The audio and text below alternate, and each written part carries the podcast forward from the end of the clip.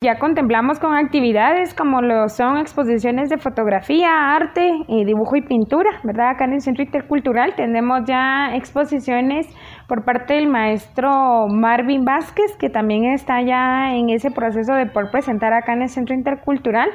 De igual manera, pues tenemos eh, cursos, el curso de taller Mujer de Madera, ¿verdad? Que es un taller de madera que sin duda alguna eh, va dirigido a mujeres jóvenes, adultas, ¿verdad? En donde pues eh, tener, eh, aprender cómo reciclar la madera y poder em, tener conocimientos de, cómo reutilizarla. Sin embargo, hacemos la cordial invitación a la población para que venga al Centro Intercultural este 14 y 15 de abril para poder aprender un poco más sobre el tema de cómo reciclar la madera con una donación hacia la instructora de 20 quetzales, ¿verdad? Por persona. Así que los esperamos para que puedan venir a las instalaciones este 14 y 15 a partir de las 3 y media de la tarde y los esperamos acá en las oficinas administrativas. De igual manera, tenemos lo que es un curso de la memoria, ¿verdad? Eh, con este maestro Benjamín Polanco, quien también estará dando un curso de introducción de la memoria a partir del mes de mayo. Así que los esperamos a todos y a todas. Recalcamos nuestros cursos mensuales,